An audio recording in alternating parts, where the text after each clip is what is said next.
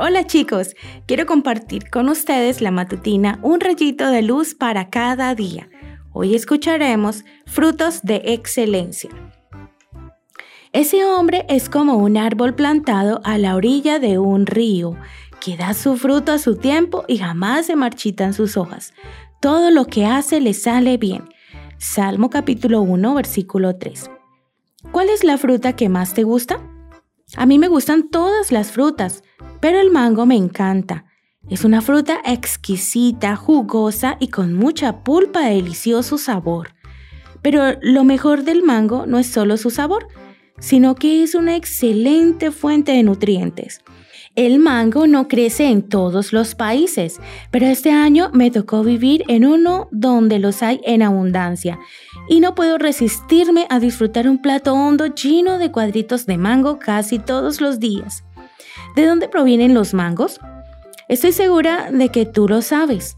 Todos son cosechados de árboles de mangos que han sido cuidados y regados con abundante agua. ¿Qué pasaría si el árbol nunca recibiera agua?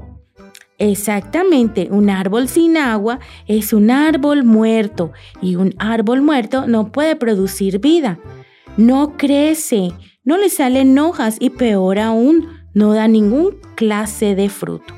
No sirve para nada. Jesús contó la historia de un hombre que tenía un árbol de higos, pero no producía frutos. Esperó tres años, pero la higuera no produjo nada. Llamó al cuidador de la higuera y le dijo, córtala. El cuidador solicitó una oportunidad más para el árbol para en un año más cuidarla mejor y hacer una zanja alrededor para echarle más agua. Si al final de ese tiempo no daba frutos, entonces la cortaría. El dueño accedió. Lee Lucas 13, 6 al 9. Dios nos ha sembrado en esta tierra. Espera que produzcamos excelentes frutos en nuestra vida. ¿Qué clase de frutos?